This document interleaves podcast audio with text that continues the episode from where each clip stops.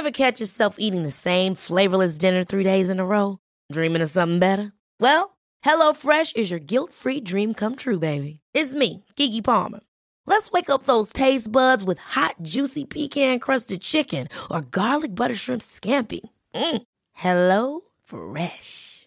Stop dreaming of all the delicious possibilities and dig in at HelloFresh.com. Let's get this dinner party started.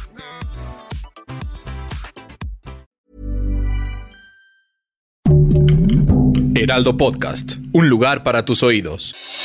Noticias del Heraldo de México. John Kerry, enviado especial para el clima de Estados Unidos, transmitió en español el mensaje que llevaba de Joe Biden para el presidente de México, Andrés Manuel López Obrador. Estados Unidos y México para siempre. Kerry asistió por invitación del presidente López Obrador a la ceremonia del 217 aniversario del natalicio de Benito Juárez. Su encuentro es en medio de las tensiones provocadas por las declaraciones de republicanos en Estados Unidos que piden el envío de tropas al cuestionar la estrategia de seguridad del gobierno de México.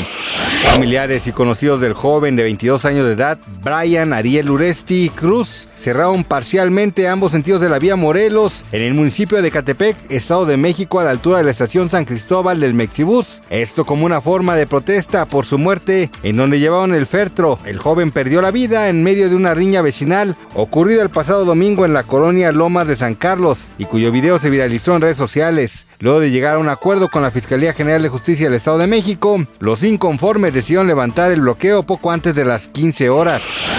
Un sismo con magnitud 5.6 grados sacudió el centro sur de Chile. Hasta el momento no se han reportado daños materiales o víctimas por la actividad sísmica. El Centro Sismológico Nacional de la Universidad de Chile informó que el epicentro tuvo lugar en Melipilla, en la región metropolitana. El temblor se sintió desde Melipilla, en la región metropolitana de Santiago, hasta Viña del Mar, en la región de Valparaíso, a las 2.38 pm hora local, es decir, a las 11.38 am en la Ciudad de México.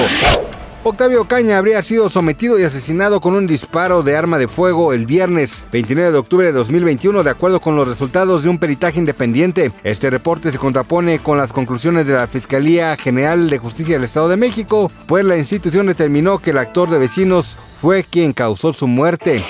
Gracias por escucharnos, les informó José Alberto García. Noticias del Heraldo de México.